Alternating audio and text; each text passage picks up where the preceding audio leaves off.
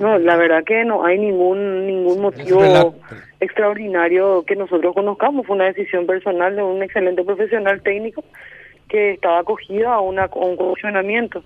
Entonces, la verdad que lamentamos mucho el, el hecho de no contar con su con su asistencia. Fue un elemento eh, clave durante todo el proceso de evaluación y, y respetamos y acompañamos su decisión. Y bueno, eh, son los ciclos, seguramente el tiempo terminado y estaría eh, en lo correcto, Diego, de, seguir según sus, sus designios. ¿verdad? Claro, ahora, pero llamó la atención el momento en que pide eh, volver a la Contraloría, eh, porque creo que es su lugar de origen la Contraloría, ¿verdad? Sí, de hecho que sabemos que él es un funcionario de la Contraloría, no, yo no, no estoy en conocimiento de los motivos que acompañan la decisión que él adoptó. Como te digo, eh, lamento mucho no contar con su asistencia técnica, un compañero de equipo muy importante para el proceso de evaluación y por supuesto que nosotros como compañeros deseamos todo el éxito del mundo en la función que le quepa desempeñar y no tenemos duda que va a seguir acompañándonos eh, extraoficialmente inclusive porque es una persona que siempre se portó con nosotros.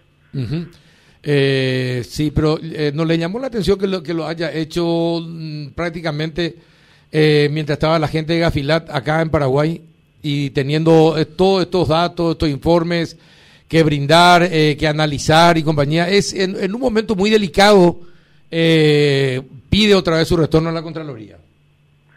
Efectivamente, podemos decir muchas cosas, pero no nos corresponde juzgar la decisión. En el, en el momento en el cual él decide retornar, tendrá sus motivos personales, de hecho que eh, él manifestó su intención de retornar y bueno, eh, no podemos hacer eh, obligaciones al respecto ni tampoco estaría bien hacer ninguna conjetura, dado que no hay ningún elemento, y eso es muy importante resaltar, no hay ningún elemento que pueda eh, indicar ningún tipo de situación, así que, eh, como te digo, lamentamos no contar con la asistencia de Diego, una persona técnica eh, fantástica, fue un, un elemento súper determinante en CEPELAT, ayudó muchísimo al desarrollo del, de la legislación de la, legislación reglamentaria en la materia, es muy importante decirlo, ¿verdad?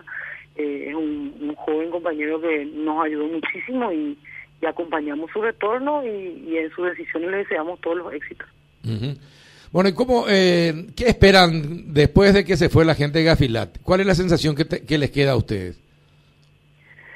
Nosotros creemos que hicimos un buen trabajo en la medida de lo que vamos desarrollando. Eh, creemos que el resultado va a ser eh, satisfactorio.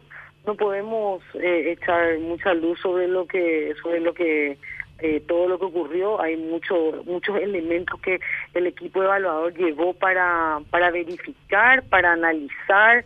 Se fue con muchísima información. Imagínense que tenían reuniones desde las 8 de la mañana y hasta bien entrada la tardecita noche, eh, con muchísimos elementos de diferentes sectores, de diferentes áreas, con naturalezas distintas de obligaciones que tenían que ir, analizar, digerir.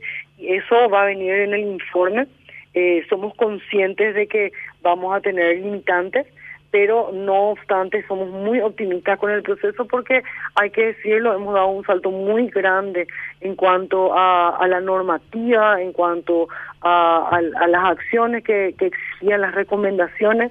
Hemos avanzado tanto en cumplimiento técnico e iniciado un largo camino para desarrollar todo lo que tiene que ver con, con los resultados de efectividad y eso creemos que se va a reflejar en el proceso, como te digo, con las limitantes, pero eso es un, un proceso de oportunidad también que se nos da para poder seguir avanzando, para poder verificar todo lo que haga falta y aprovechar esta coyuntura para ir moldeando el sistema antilavado de dinero y antifinanciamiento del terrorismo, que va a ser el idóneo para que Paraguay pueda demostrar cumplimiento en todas las partes en, en la materia.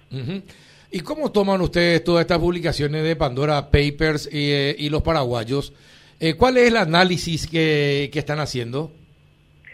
Bueno, efectivamente este tipo de, de situaciones de, de, prensa y ligado a una situación de riesgo que es un elemento que tiene que ser analizado por por todos los sujetos obligados es importante, es, eh, es analizado a nivel operativo, a nivel estratégico y también eh, a nivel normativo y, de otros elementos en, en, en la CEPRELAT, ¿verdad?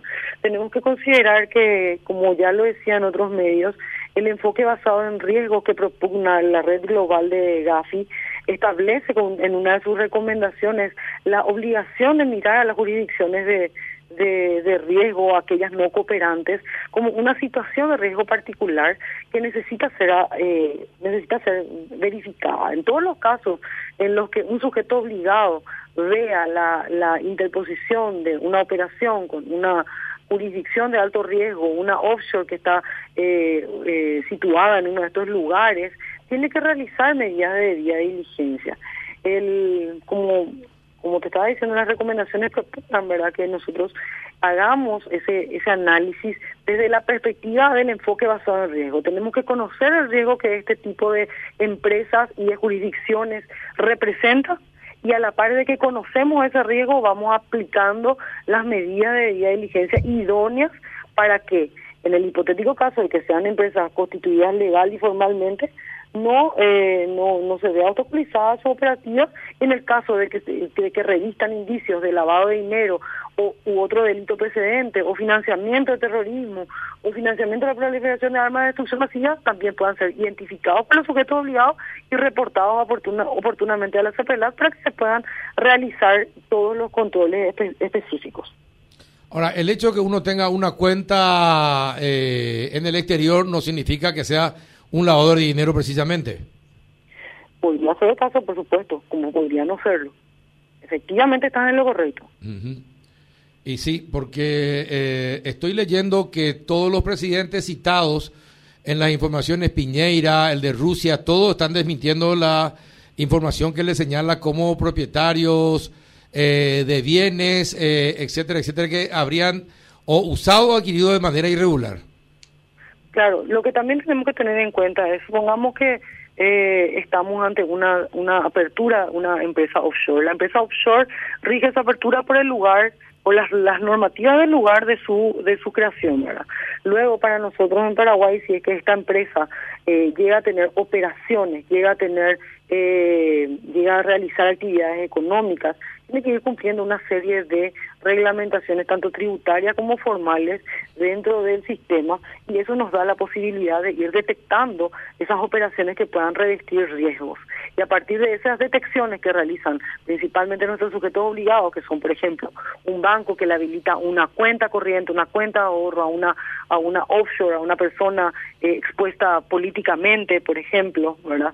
Entonces va a ir aplicando las medidas de debida diligencia que le permitan ir sacando el riesgo de la operación o ir aseverando que esas operaciones podrían tener algún algún indicio de lavado o de otro delito precedente. Rafa.